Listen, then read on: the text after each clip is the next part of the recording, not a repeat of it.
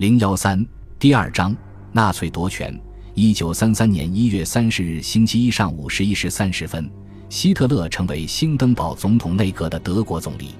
与其前任不同的是，这是一个由德国国家社会主义工人党和保守的德国国家人民党组成的联合政府。自一九三零年三月以来，围绕在年迈的总统保罗·冯·兴登堡身边的一小群顾问，一直在议会的微弱支持下，通过他们选定的人选来管理共和国。然而，根据一九三二年十一月六日的选举，有超过百分之四十的代表支持希特勒的联合政府。在该政府的十名成员中，只有三名成员属于德国国家社会主义工人党，其中希特勒担任总理，威廉·弗里克担任帝国内务部长。赫尔曼·戈林担任议会议长和普鲁士内政部长，其他成员包括德国国家领导人阿尔弗雷德·胡根堡、退伍军人组织钢盔队负责人弗朗兹瑟尔德，以及无党派背景的保守派人士，如外交部长康斯坦丁·冯诺拉特和财政部长卢茨史威林·冯克罗西格克伯爵，两人都曾在前几届政府任职。这不仅表明内阁中保守力量的连续性。而且也说明三名纳粹成员力量的相对薄弱，而希特勒只能在总统充分信任的副总理弗朗兹·冯·帕彭在场的情况下才与兴登堡进行磋商的事实，则进一步证明了这一点。因此，在德国保守派看来，他们能够利用国家社会主义群众运动为他们自己的目的服务。这一看法在国外得到了广泛的认同。在二月的头几个星期里。人们并未立即产生不祥的预感。战后精力充沛的德国社会民主党领导人库尔特·舒马赫，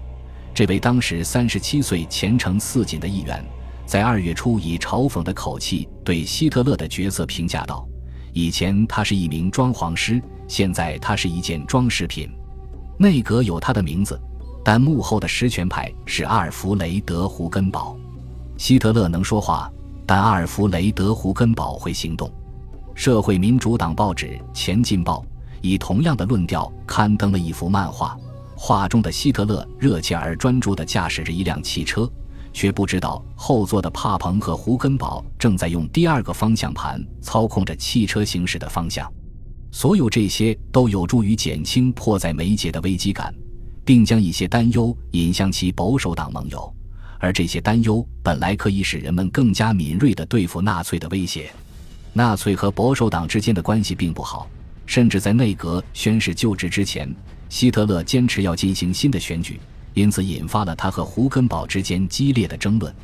但当胡根堡发现这一点时，已经为时过晚，因为帕彭担心，如果胡根堡拒绝接受新选举，联合协议可能会破裂。因此，他谨慎地对胡根堡隐瞒了希特勒有可能会掀起轩然大波的选举要求。但帕彭的担心是正确的。这位德国国家领导人担心，在政府的支持下，国家社会主义的力量将进一步增强。两党领导人之间的争论确实增加了联合会谈在最后一刻失败的可能性，特别是在希特勒保证选举结果不会改变内阁的组成。胡根堡仍然固执己见的情况下，直到兴登堡的工作班子负责人奥托·麦斯纳突然闯入内阁会议，痛斥内阁成员说让帝国总统久等是不合适的。当时是上午十一点十五分，仪式原定于上午十一点举行的，胡根堡才最终让步了。希特勒取得了第一次重大胜利。